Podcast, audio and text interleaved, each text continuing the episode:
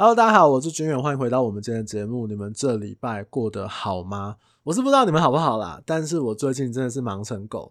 那我自己的小小检讨了一下，我觉得我在时间管理上面还是出了一些问题。我没有把我很多的时间跟事情去把它细部的规划好。当然，我我不是那种本来就不会去做时间规划的人，只是我的事情真的太多太杂了。那这是我觉得我最近意识到一个很严重的问题，所以我希望在不久的明年我可以解决这个问题。这样子，不知道你们今年有没有意识到什么样自己的问题，然后希望明年也能改善的。对，你也可以私讯跟我聊一下，我们可以交换一下心得等等的。那我要讲一下，我最近有一个听众朋友的私讯。那他是这样讲的哦，他说他最近本来看中了一间房子，那透过这个呃长辈的介绍，在台北市师大这边本来看了一个三千万左右的房子。那他们当初本来是想说，因为怕这个通膨啊，把这个钱啊吃掉，所以他们就是想要买一个房子来置产这样子。那这个房子其实地点、屋况什么都各方面都很好，但是最后他们还是考量说，就是可能真的负担压力真的太重了，所以。他们最后付给这个长辈去居中斡旋洽谈的这个五万块也要不回来了。他说这是一堂昂贵的买房课。这样血泪的经验，立刻就有私讯我的理由，立即鼓起勇气传讯息。他后面有提到，他说其实除了买卖房子的压力之外，其实在洽谈或带看屋的感受也是一个很大的因素。在现在这个市场里面，仿佛都是卖方的独角戏，卖方最大。其实我觉得哦，最近这个市场真的非常非常的恐怖，真的在卖方他是很占优势的。尤其是市场大好的情况之下，我最近带我一个很好的朋友在看新北市的房子，那其实也都有感受到很多屋主他的心态是非常非常的强烈，或者是说他其实看的房子很多，我们广告然后打去问，其实他都是卖掉的。其实我都想说，因为这个是我自己的朋友，我真的是花了一些心思在他身上，然后帮他去看啊，帮他去问啊，诶，但是你知道，哦，每次打去问，然后都是卖掉。我真的感觉很差，你知道吗？哇，我觉得我能想象到，就是现在买方面对这种市场的时候的焦急或者无力感，就是你又害怕买不到，你可能又害怕房价继续涨，你可能又觉得说，哦，这个看房子真的很辛苦、很累、很烦。我最近很有感触，我是用一个就是帮我朋友用买方的角度理解这件事情，真的很辛苦，好不好？所以。如果你现在也有在看房子的话，好不好？我们就一起加油，希望你可以顺利买到你的房子。呃，我最近还有一些买方的私讯啊，但是那个要聊太多，下次有机会再跟大家聊。最近好多买方私讯给我，聊了一些市场上面的事情。那我今天要聊什么？我今天要跟你聊一下售后回租这件事情。当然，在正式开始之前，如果你还没有到我的脸书或者是 IG 去看看的话，也欢迎你过去看一下，因为在那个地方有我更多想要跟你分享还有讨论的事情。那我们今天要来聊的是售后回租。售后回租是什么？简单来说，就是我们这个房子在正常的交屋流程之后，买卖的交屋流程之后呢，那买方同意回租给原本的屋主一个期限，这个叫做售后回租。那我要解释一下这件事情，我用屋主的角度来讲这件事。如果你今天是屋主，你要卖房子的时候，因为一些因素，比如说你可能还要再找房子，找买的房子，或找出租的房子。或者是你已经买了房子，你的新房子必须要装修等等的，你可能就会需要跟买方去谈到说售后回租这件事情。那当然会建议你，其实在找中介委托之前，你就要先跟他讲好，你有这个需求，比如说你预计多久之后才要搬家，你可以先做广告、先销售、先带看，因为没有人可以跟你保证说你的房子多久可以卖掉。除非很低的价格啊，当然给投资客直接捡走这样子。但有可能你的房子卖了半年、一年之后才卖掉，也有可能你买卖房子卖一周、三天就碰到一个很合适的客户出现。所以事先一定要先把你的这个需求、搬家的需求讲清楚，而且是当成出售的条件。什么叫条件？就是我是答应的这个条件我才出售的，逻辑上面是这样。如果你在价格谈定之后，你再提出这样的条件，它其实就变成是一种请求。那这样的请求难度就会比较高。那买方可能就会跟你说：“哎，那你要这样回租，那不然这样子，那我出的价钱我要减十万，我要减二十万。”其实这样来讲，双方的感受就会变得很奇怪。而且有些买方他买来要自住的。其实你在事后跟他提这件事情，我觉得大家难免会有点措手不及，所以你要把它当成是你出售的条件。我想在沟通上面来讲，中介也比较好帮两边去做一些协调的动作。那当然，可能有人会问我说：“哎，君远呐，那还不简单？我就把交屋时间拉长就好啦。比如说，我就是原本正常的交屋时间是呃四十五天，好了，那我就拉长到三个月、四个月、五个月之后。”这件事情可不可行？我跟你讲是可行的。我真的有同事接的委托成交案子，因为以前有奢侈税的关系，很久之前哦，所以他们就压说要一年之后再交屋。那当下的买卖双方都是同意的，那只是因为中间的流程要跑得这么久。其实你流程拉长哦，交屋时间拉长，最大的影响是什么？你会等到交屋之后才会拿到所有房子卖掉的钱。如果你有其他用途的话，你不觉得这样很奇怪吗？或者是你不觉得等在那边钱放在旅保那边，诶，是一件很奇怪的事情吗？而且大部分的买方也不太会愿意说，哦，我买一个房子，可是是一年之后来交屋。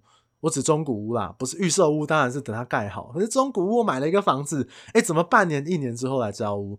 有，但是比例上面来讲还是比较少的。所以正常都是我们谈一个正常的交屋时间。交屋时间的话，会因为你是用自用或者是一般的土地增值税报税的时间可能会有差别。那一般我们都建议买卖双方的交屋时间是大概在四十五天左右。那我们四十五天交屋之后呢，我们再订立一个简易的租约，就是我们讲的售后回租的一个部分。那可能你会问我说，那售后回租的这个时间通常会多久？其实我会给买卖双方的建议是说，通常也不要太久，你不可能这个屋主你卖给人家，然后你要回租个一年、三年、五年。哇，这谁受得了？我是受不了啊！那大部分买方，我想是不能接受的。所以，一般如果你真的有一些困难，假设你自己在卖房子的时候，你就预想到之后可能会有，比如找房啊，或者是说可能会有这个呃装潢啊期间的空窗期的话，大部分我想三个月、半年，这是一般人比较可以接受的状况。我再讲一次，售后回租这件事情是必须要买卖双方两造都同意的情况之下，我们在做这件事情。那我有几件事情要提醒你，第一个就是售后回租这件事情，如果可以提前搬走的话，请你在售后回租的这个协议里面，你要先写清楚。比如说，我们租期是三个月，但是如果我提前找到房子了。或者是我提前房子装潢好了，那我就提前搬走，没有什么担保押金等等的问题，也没有说我一定要跟你租满三个月我才能搬走。这个的话，我觉得要先写清楚。然后第二件事情就是售后回租的租金，通常买卖双方都讲什么啊？就照周边的行情就好。哇，你的行情跟我的行情认知可能差八千一万，这是一个非常非常值得吵架的事情。所以，请你在有这样想法的时候，跟中介或者是你自己就先想好，可能我们售后回租的金额，周边的行情是多少。那当然，屋主对你来讲，你你要卖多少，然后或者是你之后回租的金额，你本来就可以先想好。但是我要想一下，还是要在一个合理的范围，买方能够接受的一个状况。我想才是一个呃大家都能接受的情况，这样子。所以如果可以提前搬走，在协议书上面要先写好。如果今天在租金也有想法的话，请你事先跟中介或者是跟买方来做沟通。我认为我售后回租的租金大概是多少，不然真的很容易为了几千块钱去吵架。对屋主来讲，其实有时候我知道屋主他可能要搬家，或者是说可能因为要照顾家人，甚至是去找新房子等等的。我有时候会直接建议屋主可能会需要到售后回租这件事情。所以如果你自己在售屋的时候有这样的规划的话，请你想在前面事先跟你的中介，或者是你直接面对买方的时候，你都要先把这个条件给提出来，之后比较不会有。像我讲的请求的问题这样子，好，那买方来讲的话，我也有一些要提醒的一个事情，就像我上面讲的，这些东西就是成交的必要条件的话，你就必须自己去评估一下。那我答应这个条件之后，我三个月、半年之后才能够入住这个房子，才能够装潢这个房子，你自己的时间轴能不能配合？那价格谈定之后，如果后续再提出来这样的要求，你就不一定要答应这个要求。就我刚刚讲，这是请求，而不是出售的条件，这是两件事情。可是做这件事情对买方来说，我认为还是有一些风险。我们正常交屋之前呢、啊，会有一个交屋前看屋的动作，就是可能我交屋之前呢，在拨款之前，我必须去检视一下屋况，屋主清空搬空的屋况有没有渗漏水、壁癌啊，屋况的异常啊，或者是说东西有没有搬干净啊，有没有留很多垃圾、很奇怪的状况啊，没有问题之后，我才会通知银行拨款到履保专户里面去。然后再开始准备交屋，交屋之后，我们双方签署所有的文件，才会拿到所有的钱。可是今天的状况，如果有售后回租，那代表什么？代表你在交屋的时候，屋主是还住在里面的，所以你很难去检视里面的屋况。他可能家具都还在，可能人都住在里面，可能有很多柜子啊，这个。冰箱啊，什么挡得死死的，你没有办法去看到里面有什么样的一个东西。他最怕的是什么？就是交屋之后，呃，我们的旅保已经把钱都已经拨款给屋主了。那也许他回租是三个月，那三个月之后呢？假设你去看屋况上面有什么问题，或者新增了一些奇怪的事情的话，那可能就很容易吵架，就是噩梦的开始。所以通常我们会再多建议一件事情，就是如果你要售后回租的话，那我们也会有一个建议的条件，叫做压款交屋。一般有经验的代书都会有售后回租的协议书，也会知道压款交屋这件事情是为了什么，为了怎么做。它的概念是这样子，就是我们在最后交屋的时候，正常的交屋流程，屋主还租在这个房子，但是我会请屋主。留一笔费用，比如说十万或者是二十万，去担保这个房子。到时候我们租期到屋主完全搬空的时候，如果没有发生什么问题的话，我们钱再还给屋主。甚至有些中高总价的房子，我们会建议说，屋主要预留可能三十万、五十万，甚至留一百万。因为你说总价三千、五千，甚至过亿的房子，留个三五十、一百，可能也没有那么奇怪这样子。那我们正常交屋流程之后，代书会保留这个款项。那等到不管是租约到期，或者是说可能原屋主已经有找好地方搬搬迁走之后，买方一样会再去检视屋况的动作，就像是交屋前看屋的一样，就是我确认一下屋况上面有没有其他的。呃，瑕疵或者是说其他变更的地方，如果没有问题的话，我们再请代书把款项再回拨给屋主，这样子。其实这件事情非常非常的重要。如果当我们发现说，假设这个屋况上面真的是有我们当初没有预想到的，比如说渗漏水、壁癌的话，其实就有权利直接从这个款项里面去扣除修缮的一个费用。我们就不用再去跟屋主去做追讨，或者是说可能甚至要到诉讼的一些状况，这样对买方来讲相对是比较有保障的情况。所以，我不管是对同仁也好，或者是对我们的买卖双方也好，因为对屋主来说，你只是压了一笔钱在这边，你只要房子本身是没有问题的，那双方讲好的条件，我觉得大部分的屋主都可以接受这个条件啊，因为。我觉得这比较公平吧，不是说我要帮买方或者是说帮屋主讲话，我觉得这是一个比较公平的利基点，这样子。那对我们从业来讲，我们这种事情真的就是要先讲好，买卖双方哦比较不会有问题，沟通起来也比较容易一点点。最怕就是突然请求的啊，我希望要回租，那或者是说你没有跟买方讲清楚，诶，这样的回租其实我们在到时候屋况确认上面来讲，可能会。麻烦一点点，或者是可能会你要请求会比较麻烦，因为钱都已经拨款给屋主了，就会建议干脆双方就是押款交屋的一个动作。我觉得这样真的是比较公平，这也是我们中介业务去担保整个交易流程能够顺利进行，很重要很重要的事情。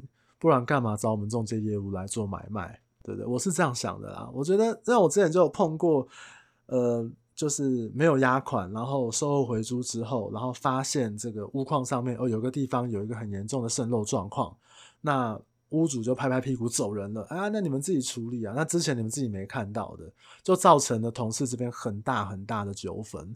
我觉得我们中介从业人员在中间居中协调，我们也不希望碰到纠纷。那你？买方那也很倒霉啊！你前面其实就像我讲的，如果有押款的情况之下，真的可以省去很多很多的麻烦。我还是要说，关于钱的事情，不要挑战人性，因为受伤的永远都是相信人性的人，好不好？这是我做十年我最近的一个小小的经验。好了，所以售后回屋这件事情，如果你是屋主，你有这个需求的话，请你在委托出售的时候呢，你就先提出来。那如果你是买方，你是从业人员，我会建议我们一样是走押款交屋这个动作，会比较有保障一点点，也相对来说未来有纠纷的时候也相对好处理一些这样子。那当然，我相信大部分有经验的中介或代书都知道这件事情怎么处理，所以也希望呃少听到一点这样子的纠纷。好不好？大概是这样。好了，那我们今天就聊到这边。如果你觉得我今天的内容很赞、很有帮助的话，也请你帮我分享给你身边有买房需求的人。如果你真的觉得哇，黄娟，你真的讲的太好了，对，那也请你帮我在这个评分机制里面给我一个五星好评。月底是我这个节目做一年满一年的一个时间，那我现在的那个 Apple 的那个评价有九十五个。人，那大部分都是五星好评啦，真的很感谢你们的支持。如果你真的觉得很棒的话，也请你不吝啬给我一个五星好评支持，好不好？那我们就今天聊到这里了。希望在我们今年结束之前，大家都可以完成自己原本设想好的事情。那如果你是在买房子的朋友，我知道现在这个市场真的很疯狂，而且也很辛苦，就我们要一起加油，好不好？那就这样啦，好啦，大家拜拜。